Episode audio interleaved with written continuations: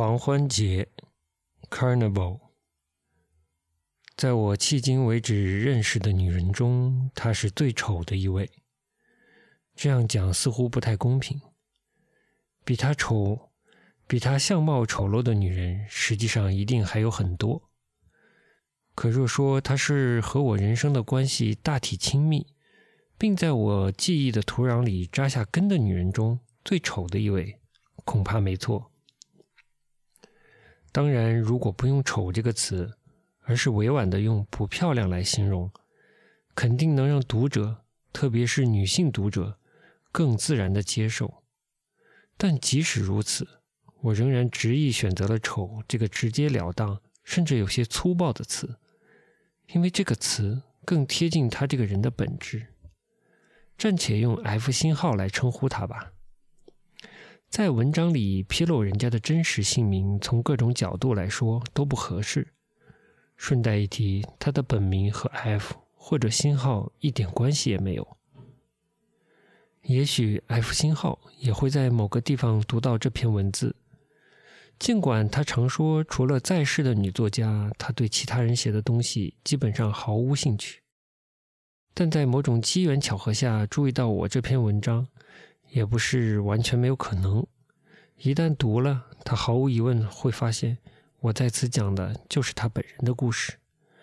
不过，就算我写下，在我迄今为止认识的女人中，她是最丑的一位，想必 F 信号也不会介意。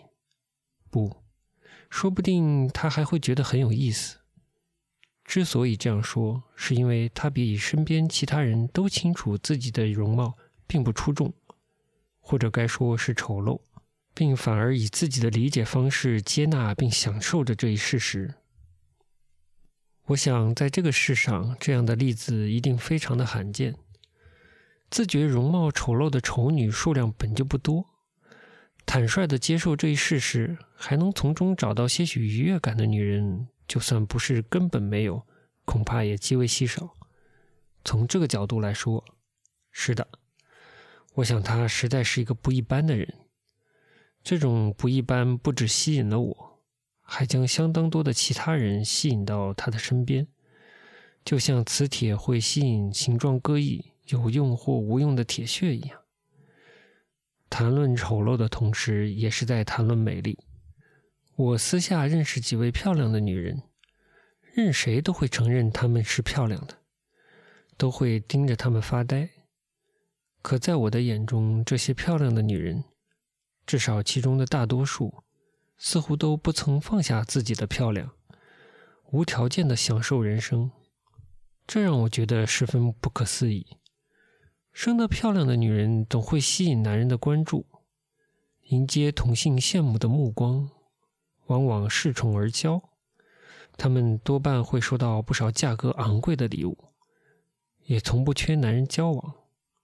可是为何他们看上去一点也不幸福？有时甚至还让人觉得忧愁呢。据观察，我认识的漂亮女人中，似乎有不少人对自己生的不美的部分心存不满或焦虑。人类的肉身必然有某些地方是这样的，整颗心被这份不满或焦虑恒久的折磨。而无论是多微小的缺点，多不值一提的瑕疵，他们仍旧时常在意。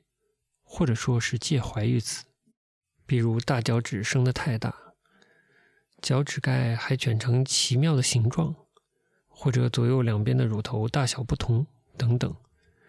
我认识的一位非常漂亮的女人，坚信自己的耳垂过长，因此永远蓄着长发来遮掩。尽管耳垂的长短之类，在我看来实在是无所谓的。仅有一次，他给我看了他的耳垂。但我怎么看都觉得是再正常不过的大小。也许所谓的耳垂长短不过是指代其他某些事物的暗语罢了。与之相比，能相对享受自己的不漂亮，或者说丑陋的女人，岂不反而是幸福的吗？再漂亮的女人也有丑陋的地方，同样，再丑陋的女人也多少会有漂亮之处，而他们和漂亮的女人不同。仿佛可以毫无顾忌地享受自己的漂亮。这里没有暗示，也没有比喻。也许我的想法平淡无奇，但我们生活的世界往往会由一个看法而彻底的改变。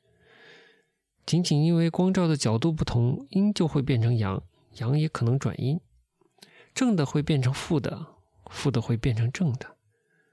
这类现象究竟是构成世界的本质之一？还是仅限于视觉上的错位，下这种判断实在超出我的能力范围。可无论如何，在这个角度来看，F 星号称得上是一位不折不扣的光影魔术师。我是在某个朋友的介绍下认识 F 星号的，那时我刚过五十，他大概比我小十岁，不过年龄对他来说并不怎么重要。因为他的容貌凌驾于除此以外几乎全部的个人特征之上，年龄、身高、乳房的形状和大小，在他的不漂亮，也就是说丑陋面前几乎无足轻重。大脚趾甲的弯曲形状、耳垂的长度之类，则根本连人的视线的一角都占据不了。那次见面是在三得利音乐厅，一场音乐会的休息时间。我在大厅偶然遇到一位男性友人，他正和 F 星号一起喝红酒。那个夜晚的主要演出曲目是马勒的交响曲，第几号我忘记了。节目单的前半部分是普罗科菲耶夫的《罗密欧与朱丽叶》。我的朋友将 F 星号介绍给我，我们三个举起红酒杯，聊了普罗科菲耶夫的音乐。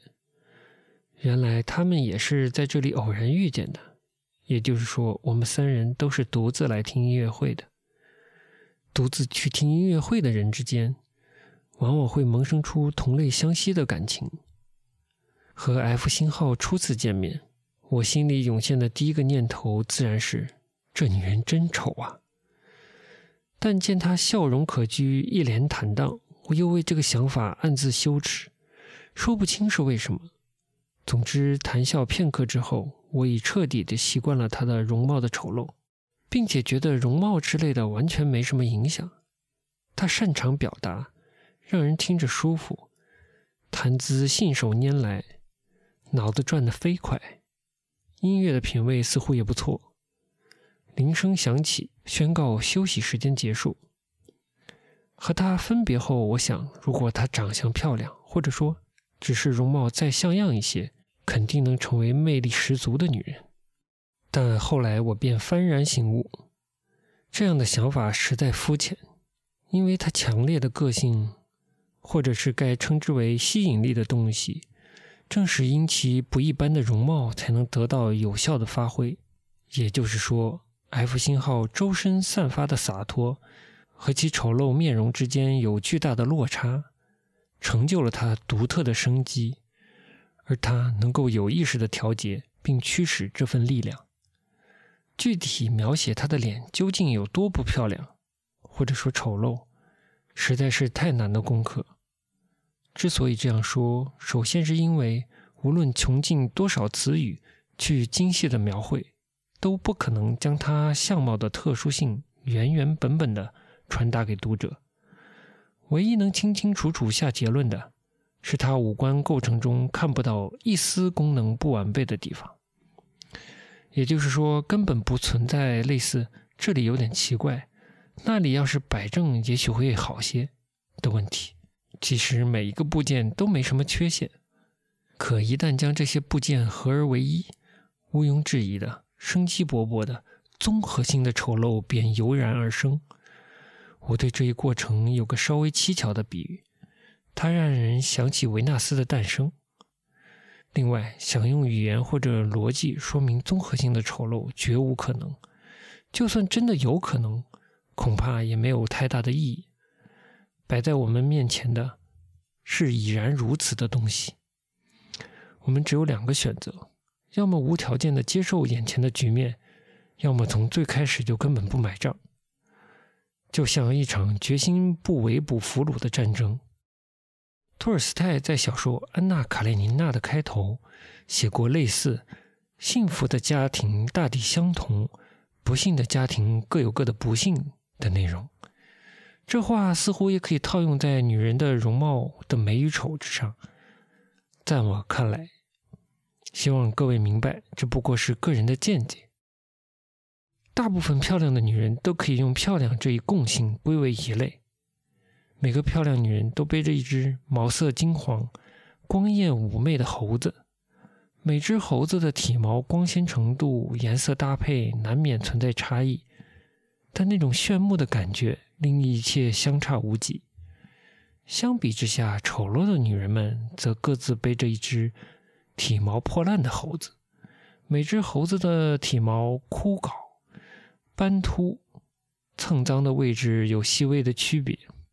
这些猴子基本上不会闪现一丝一毫的辉光，不会有耀眼的金黄色将我们迷得昏头转向。但 F 星号背上的猴子面相千变万化，皮毛也随之生出许多不同的色彩，呈现出多种多样的要素。尽管绝不光鲜美丽，并且随着观察视角、当天的天气或者风向的变化以及时间的不同。他背上的猴子的样子也会大不相同。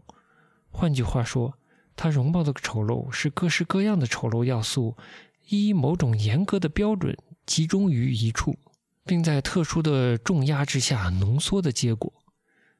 他的那只猴子毫不畏惧地静静地伏在他背上，似乎闲适得很，仿佛一切事物的起因和结果都在世界的中心相拥合一。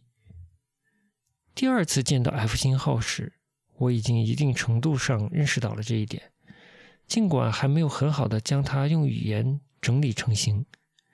理解它的丑陋是需要一定时间的，还需要依靠直觉、哲学和伦理之类的东西。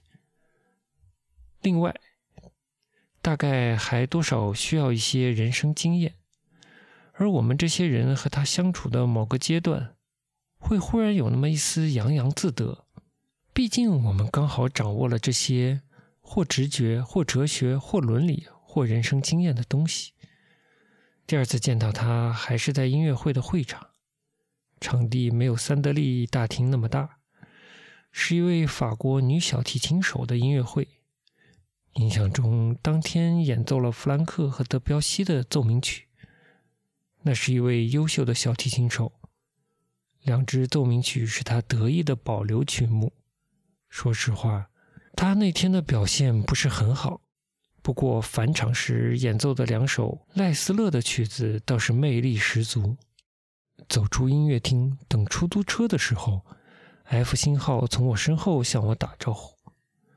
当时他和一位女性朋友在一起，是个身材娇小、面容姣好的女人。总的来说。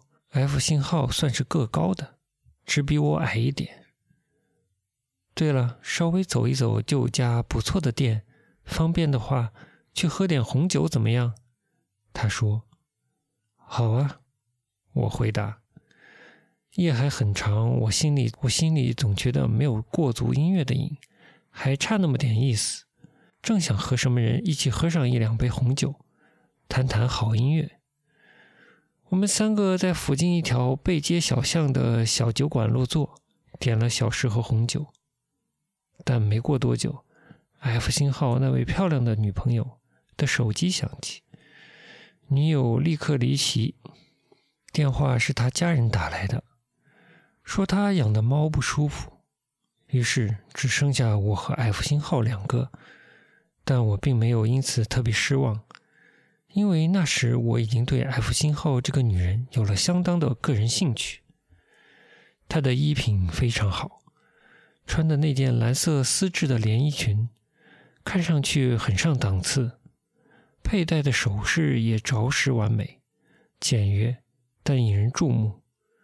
我就是在那时发现他戴着婚戒。我和他聊起那天的音乐会。我们一致认为小提琴手的状态不是很好，究竟是身体不适，还是手指哪个地方疼，或是酒店分配的房间不合意，则不得而知。但多半是遇上了什么麻烦。常去音乐会的人经常会遇到这种事。接着，我和他聊到了喜欢的音乐，我们都喜欢钢琴曲、歌剧、交响乐、室内乐，当然也听，但最喜欢的还是钢琴独奏。更为神奇的是，钢琴独奏中尤其喜欢的作品竟然完完全全的一致。我们都无法对肖邦的音乐抱有长久的热情。至少早上起床后立刻想听的音乐不会是肖邦。莫扎特的钢琴奏鸣曲美丽而动人，但老实说，实在是听腻歪了。巴赫的平均律十分的精彩，可要全神贯注的听则未免太长，须得调整身体状态。贝多芬的钢琴奏鸣曲中过于一本正经的部分，时而令人厌倦，也没有什么解读的余地了。我们认为。布拉姆斯的钢琴曲偶尔听听还不错，听得太勤，耳朵就要起茧子，常常还会觉得无聊。德彪西和拉威尔的钢琴曲，要是听的时机或者场合不对，也许无法直抵内心深处。我们一致认为，舒伯特的几首钢琴奏鸣曲和舒曼的钢琴曲是精彩绝伦的极品，这一点不容置疑。如果在这些曲子中只留一首，那又该留什么呢？只留一首？没错，只留一首。F 星号说：“就好比去无人岛时随身携带的钢琴曲。”这是一道难题，需要专心致志，花时间考虑周详。舒曼的狂欢节。终于，我下定决心开口。F 信号眯起眼，长久的直视我的脸，接着双手放在桌上，十指交扣，掰的手指关节噼噼啪啪的响，准确的说是响了十声，声音大到旁边座位上的客人个个偏着头往我们这边看，就像用膝盖折断出炉三天的法棍面包那样清脆。不论男女，没有多少人能让关节发出这么大的声音。后来我才知道，让双手的指指节发出十声巨大的响动，是他喜悦兴奋时必然做出的下意识的反应。但当时我不清楚这一点，还以为他因为什么生气了呢。大约是狂欢节这个回答不太合适吧。不过没办法，我打从前就非常喜欢舒曼的狂欢节，就算有人因此生气，将我暴打一顿。我也说不来假话。你真觉得选狂欢节是可以的？从古今东西的钢琴曲之中，只准挑一首带到无人岛去？他皱着眉，竖起一根细长的手指，指向我来确认。被他这样一问，我也没有了十足的自信。为了舒曼那万花筒般美丽而早已超越人类智慧的错综复杂的钢琴曲。我真的愿意毫不犹豫地舍弃巴赫的《哥德堡变奏曲》、平均律和贝多芬后期的钢琴奏鸣曲、壮阔迷人的第三钢琴曲、第三钢琴协奏曲吗？一段短暂而沉重的沉默。F 信号像测试手部功能一样，紧紧攥起两只拳头好几次。接着他说：“你的品味非常棒。”而且我佩服你的勇气，嗯，我也愿意奉陪，跳出舒曼的狂欢节。真的，嗯，真的，我最喜欢的也一直都是狂欢节，听多少次也听不腻，真是不可思议。然后我们就狂欢节聊了很久，边聊边点了一瓶黑皮诺葡萄酒。将它喝得一滴也不剩。就这样，我和他算是成了朋友。硬要说的话，是狂欢节的同好。尽管这份关系只维持了半年左右，我们俩私下建立了一个类似狂欢节同好会的东西，并没有规定只限两个人参加，但实际上其人数从未超过两名。也就是说。除了我和他，再找不到像我们这么喜欢舒曼狂欢节的人了。接下来，我们听了数量相当多的狂欢节唱片或者 CD。只要有人在音乐会上演奏这支曲子，无论在哪里演出，我们都排除万难一起去听。根据手头笔记本，听过的每一次演出，我都会做详细的记录。我们一共去过三场不同钢琴家演奏狂欢节的音乐会。狂欢节的唱片或者是 CD，一共听了四十二张。我们还促膝长谈，交换对这些演奏的感想。古今东西的确有许多钢琴家录过这支曲子，看来它是很受欢迎的保留曲目。尽管如此，我们却发现，能够得到我们首肯的演奏并没有很多。无论演奏者的技巧多么完美。哪怕运用的技巧只有一丁点不适合，《狂欢节》这首曲目，《狂欢节》这首乐曲，便会沦为没有灵魂的手指运动，魅力立刻消失大半。它其实是一首表演难度极大的曲目，水平一般的钢琴家根本驾驭不了。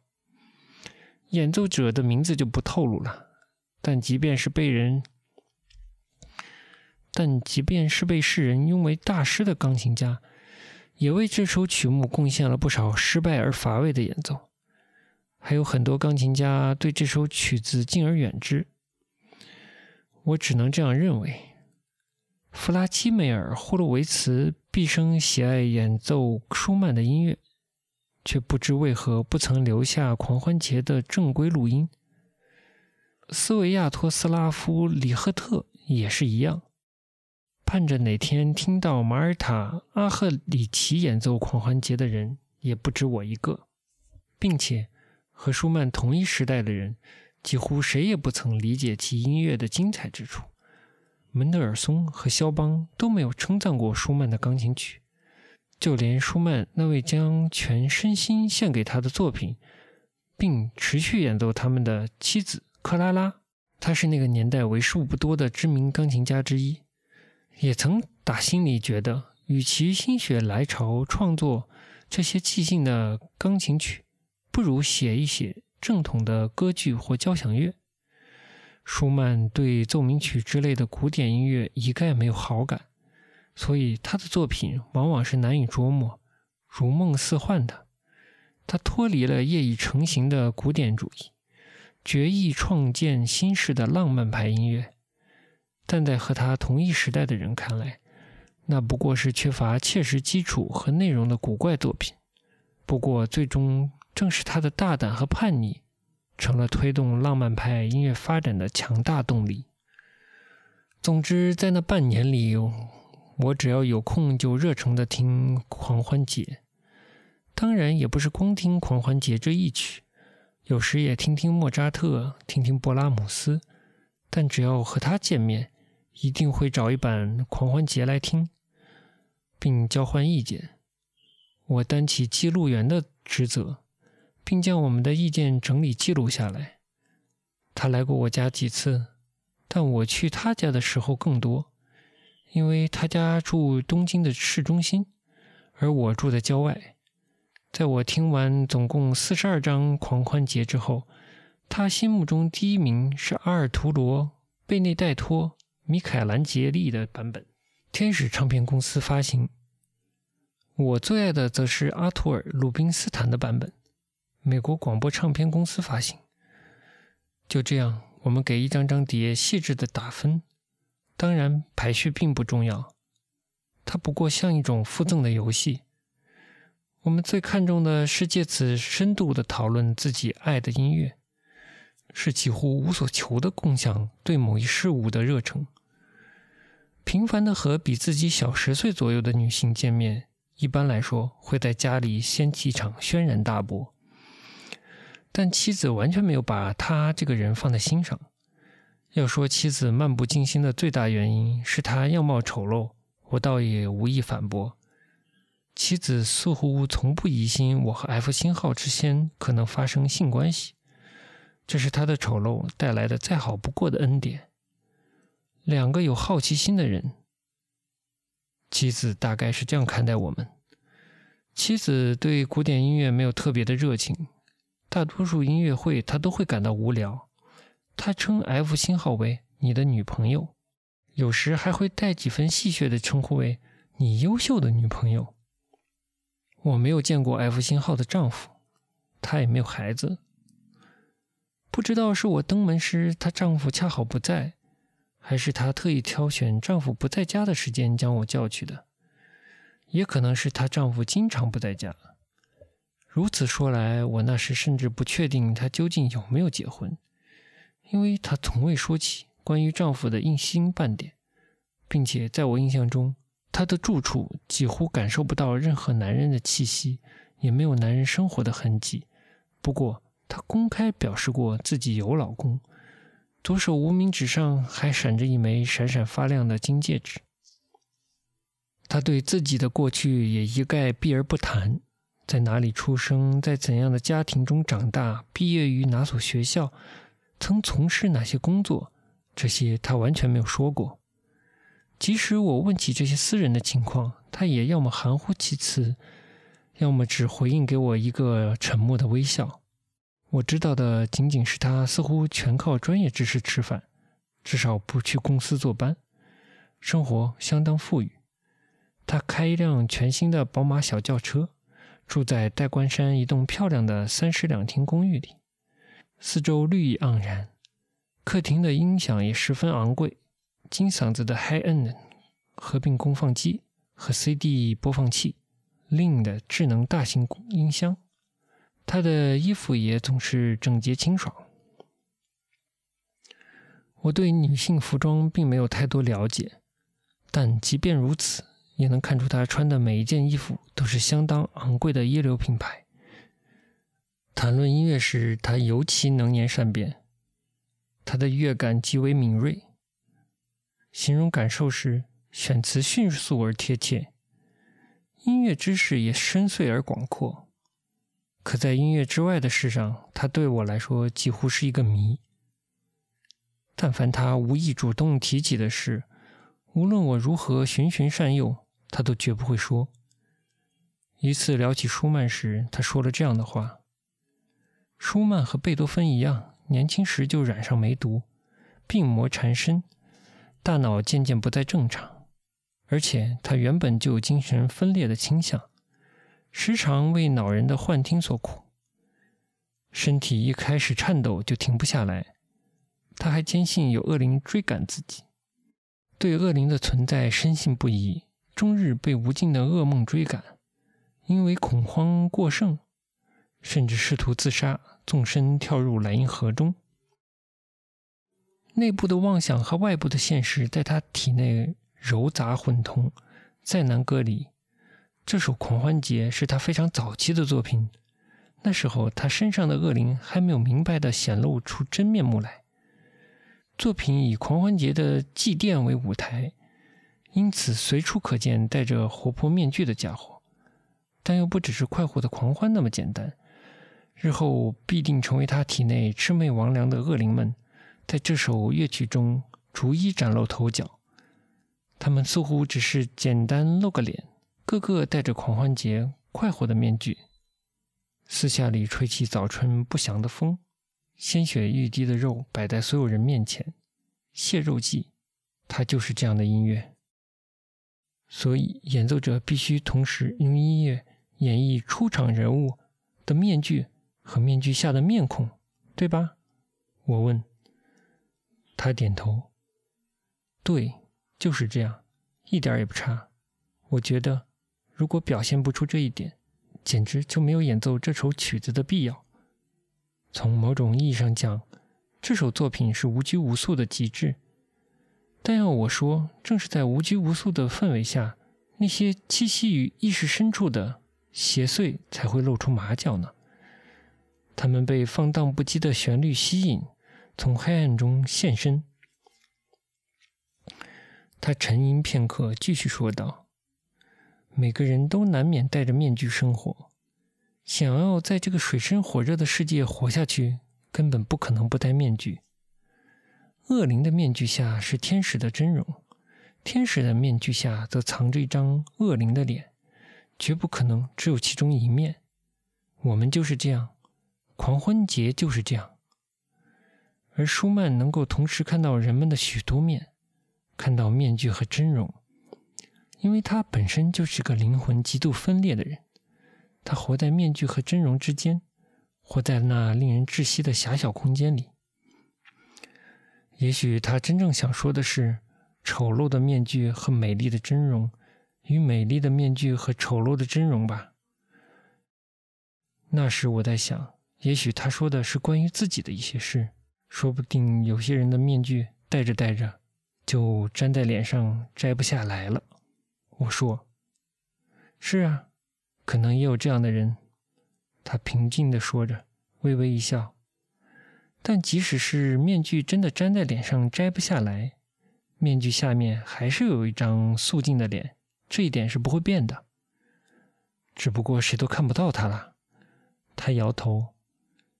一定有人是能看见的，一定有的。罗伯特·舒曼倒是看见了他们，可他最终也没有得到幸福，都怪梅毒、精神分裂和恶灵们。但舒曼如此精彩的音乐留给了后人，他写出了其他人写不出来的那种好音乐。说罢，他逐一按动双手的关节，发出脆生生的巨大响声。拜梅毒、精神分裂和恶灵们所赐，所谓的幸福往往是相对的，不是吗？或许是吧。我说，弗拉基米尔·霍洛维茨曾为广播电台录制过一首舒曼的 F 小调奏鸣曲。他说：“你知道吗？”“不，好像没听说过。”我回答：“舒曼的这支第三号奏鸣曲对听众和演奏者来说，大概……”都是相当辛苦的代名词。他在广播中听到自己的演奏，抱着脑袋，意气消沉了很久，说自己的演奏很糟糕。他手中把玩着剩下一半红酒的酒杯，定睛看了他一会儿，接着他这样说：“舒曼疯了，但我们白瞎了他的疯狂。你不觉得这是最妙的评价吗？”“是很棒。”我表示认同。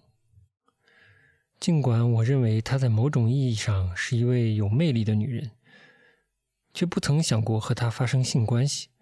在这一点上，妻子的判断是正确的。不过，我没有和他发生性关系的原因，并不是他样貌丑陋。我想，他的丑陋应该不会成为我们发生肉体关系的阻碍。我没有和他上床，不如说根本没有动这个念头。也许不是碍于他面具的美丑。而是害怕直视藏在那张面具下面的东西，无论那张面孔是天使还是恶魔。进入十月不久，F 星号便断了和我的联络。我刚入手了两张新的，而且颇感兴趣的狂欢节 CD，想和他一起听。打了几次电话，他的手机总是无人接听。我发了几封邮件，也没有回音。就这样，属于秋天的几周过去，十月也结束了。进入十一月，人们穿上了外套。和他交往以来，我们从未断绝音信这么久。也许他去什么地方长途旅行了，或者是身体不太舒服。是妻子先看见他出现在电视上的。当时我正坐在自己的房间的桌前工作，不知道怎么了，电视新闻里正播你的女朋友呢。妻子说。想来，妻子口中从未提起 “F 星号”这个名字，永远是你的女朋友。不过，走到电视机前的时候，那条新闻已经播完，换成熊猫宝宝的新闻了。我等到中午，看了新的新闻节目，“F 星号”出现在节目的第四条，他正从类似警察局的建筑里走出，走下台阶，坐上一辆漆黑的面包车。摄像头拍下了他慢慢走过这小段路的画面，那毫无疑问就是 F 星号。无论发生什么，我都不可能认错那张脸。他好像戴着手铐，双手放在前面，上面遮着一件深色的外套。两位女警官从左右两侧抓着他的胳膊。尽管如此，他还是没有低下头。他紧紧抿着唇，若无其事地目视前方，可一双眼睛里没有任何情绪，就像鱼眼一般。头发稍有凌乱，除此之外，和平时的他没什么两样。也就是说，他一如往常维持着自己一成不变的面容。可那张映在电视屏幕上的脸，失去了我们平时常见的某种生机，也可能是他有意识的将其隐藏于面具之下了。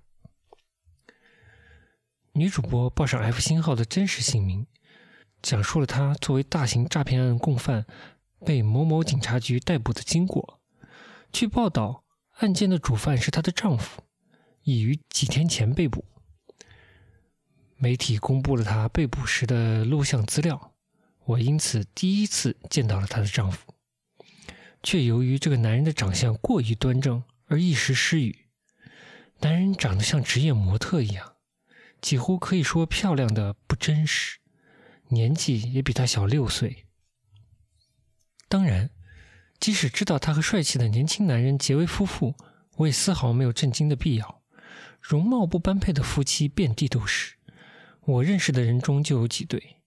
但不知道为什么，饶是如此，一旦具象的想到 F 星号与那位帅得惊人的男人在一个屋檐底下，那座戴冠山的漂亮公寓里，共度再正常不过的夫妻生活，我便会油然，我便会油然生出一股强烈的困惑。恐怕世上很多人在电视新闻里看到他们两个的脸，都会惊讶于二人相貌美丑的巨大落差。而我当时感到的违和，则是非常个人化的，集中于一点的东西，甚至让我浑身上下都火辣辣的痛。其中有一部分可以说是偏激，还有，没错，那是一种绝望的无力感，就像遭遇了不同寻常的诈骗。他们二人因投资诈骗被捕，随便捏造一个投资公司，承诺高额利息。从普通市民手中吸纳资金，实际上根本没有把这些钱用于投资，不过是简单粗暴的拆了东墙补西墙。任谁想想都会明白，这种走钢丝的行径迟早会露出破绽。看起来就看起来就冰雪聪明的他，深谙并钟爱舒曼钢琴曲的他，为何要参与如此天真而拙劣的犯罪？为何会走上这条无法回头的路？我不得而知。或许是他和那个男人的关系中蕴藏的某种负能量，将他卷入了犯罪的漩涡吧；又或许是他内心的恶灵，悄然藏身在那漩涡的中心。除此之外，我再无其他头绪。涉案总金额超过十亿日元，受害者多为靠退休金度日的老年人。那些走投无路的老人出现在电视上。他们宝贵的毕生积蓄被人连根夺走，确实非常可怜。但多半已经回天乏术，并且追根究底，这不过是一种常见的犯罪形式。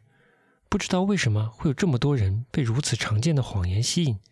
也许反而是他的普通吸引了人们。这世上的骗子无穷无尽，上当受骗的人也无穷无尽。无论电视里的评论员怎么讲解、批评哪一方。这都是潮起潮落般明白无误的事实。那现在要怎么办呢？新闻播完，妻子问我：“怎么办？没什么办法吧？”我用遥控器关掉电视。但他不是你的朋友吗？只是时不时见个面，聊聊音乐罢了。这以外的事，我什么都不知道。他没劝过你投资吗？我默默摇头，无论发生什么，他都不会让我卷到这类事情里来。只有这一点我能确信。我们之间聊的不多，但他不像是会做坏事的人呐。妻子说：“真是让人搞不懂啊。”不，也不完全搞不懂的。那时我忽然这样想：F 星号身上的某种特别的、类似吸引力的东西，并且其中他不同寻常的面容中。似乎有某种吞噬人心的力量，也正是这股力量引发了我对她的好奇。而她这种特殊的吸引力，如果与她年轻的丈夫那堪比模特般端正的外形相结合，说不定能够将许多事变成可能。人们也许难以抗拒这种复合产物的力量，会被其牵着鼻子走。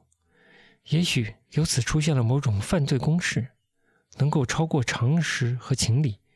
但究竟是什么东西，又是如何使这两个不般配的人结为一体的，则根本无从得知。接下来连续几天的电视新闻都有报道这起案件，同样的画面反复播了许多次。F 星号用同一双鱼眼一样的眼睛凝视着前方，年轻帅气的丈夫则以端正的脸面向镜头，他薄薄的嘴唇两端微微上扬，大概是下意识的反应吧，就像电影演员们常常做的那样，露出职业性的笑容。这笑容使他看上去像在朝全世界送去微笑，也不妨将那张脸看作一张精致的面具。但无论如何，一星期后，这起案件便被大家忘得一干二净。至少电视台已经不再关心。我一直关注报纸和周刊杂志上的案件动向，可相关的报道也像水流被沙地吞噬一样，逐渐式微，最终消失殆尽。于是，F 星号又一次从我面前完全消失了。我不知道他到底在哪里，是在拘留所，还是进了监狱？又或者被保释后回了自己的家，我全都无从得知，哪里都看不到他被告上法院的消息。但说不定审判已经结束，根据涉案总额的多少，他已经判处若干期限的刑罚。根据我读过的报纸或者杂志的报道，她积极帮助丈夫犯法，已经是明确无误的事实。那之后又过了相当漫长的岁月。事到如今，只要有演出舒曼狂欢节的音乐会，我都尽量前往聆听。我的目光每次都在听众席上殷切地群询，或者在中场休息时来到大厅，一面举起红酒杯，一面寻觅他的身影。尽管一次也没有真的见到他，但我总有一种预感，似乎他随时会从人群中出现。每当收录狂欢节的新碟发行，我依然一而再地购入。然后在笔记本上打分，出了很多新版，但我心中的第一名仍然没有变，还是鲁宾斯坦。鲁宾斯坦的弹奏不会竭力掀下人们头戴的面具，他的钢琴如风，在面具和真容的间隙中轻柔优雅地拂过。所谓的幸福往往是相对的，不是吗？还有一个故事，发生在更早前，我在上大学时曾与一个女孩约会。她的长相不算丑陋，但至少其貌不扬，也许该说是相当其貌不扬。朋友邀请我参加四人约会，来做我约会对象的便是他。他和我朋友的女友住在女子大学的同一栋宿舍，比我低一个年级。我们四个简单吃了一顿之后，分成两组各自活动。那是一个秋天的末尾，我和他到公园散步，然后走进咖啡厅，一边喝咖啡一边聊天。他个子不高，小眼睛，但看上去性格很好，似乎有些害羞，说话声音很小，但音色明亮，想必有一副好嗓子。听说在大学里加入了网球部。他说父母喜欢网球，自己从小就和他们打，听上去像是成长于一个健康的家庭，大概家庭关系也很和睦。可我几乎没打过网球，在这方面也没什么和他能聊的。我喜欢爵士乐，而他对爵士乐几乎一无所知。我们一时没有找到太好的共同话题。不过他想听我讲讲爵士乐，于是我讲了迈尔士·戴维斯和亚特·派伯，讲了我怎样喜欢上爵士乐，以及爵士乐的有趣之处。他热诚地听着，尽管不知道听懂了多少。后来我将他送到车站，我们在那里道别。临别前，我要了他宿舍的电话号码。他在手账的空白页上写下了号码，将那页纸整齐地撕下来递给我，但最终我还是没有给他打电话。几天后，邀请我四人约会的朋友见到我时向我道歉。他说：“上一次带来那么丑的女孩子，真是不好意思。本来想给你介绍一个更漂亮的，临了那女孩突然有事儿，没办法，才带了这个女孩过来。当时宿舍里只剩她一个人了，她也说对不住你。”下次我会安排妥当的。朋友向我这样道歉后，我想必须给他打个电话了。她的确不是漂亮的女孩，但也不能说是丑女，这其中有细微的差别。而且我不想如此熟视无睹，该怎么说呢？这对于我而言是很重要的，关乎心意。也许我不会和她谈恋爱，应该不会吧？但再见一次面，聊聊天儿也未尝不可。尽管不知道聊些什么好，但总会有的可说，哪怕只是为了不让她成为一个丑女。可写着电话号码的那张纸怎么也找不到了？我明明将它放到口袋里了，这怎么找也没有。可能和没用的小票之类的一起不小心扔掉了，大概如此吧。总之，因为这个，我没能给他打成电话。如果跟朋友说说，他也许会告诉我他宿舍的电话号码。但想到对方可能有的反应，我无论如何也开不了口。很长一段时间里，这件事被我忘得一干二净，从未想起来过。但现在写着 F 星号的故事。描述着她的容貌，却让我想到了这里，清清楚楚，历历在目。二十岁那年的晚秋，我曾和那位其貌不扬的女孩约会了一次，一起在黄昏的公园散步。我一边喝咖啡，一边向她详细讲述亚特派伯的中音萨克斯有时会发出多么美好的吱呀。我说那不是偶然的失误，对他来说，那是一种重要的心理状况的体现。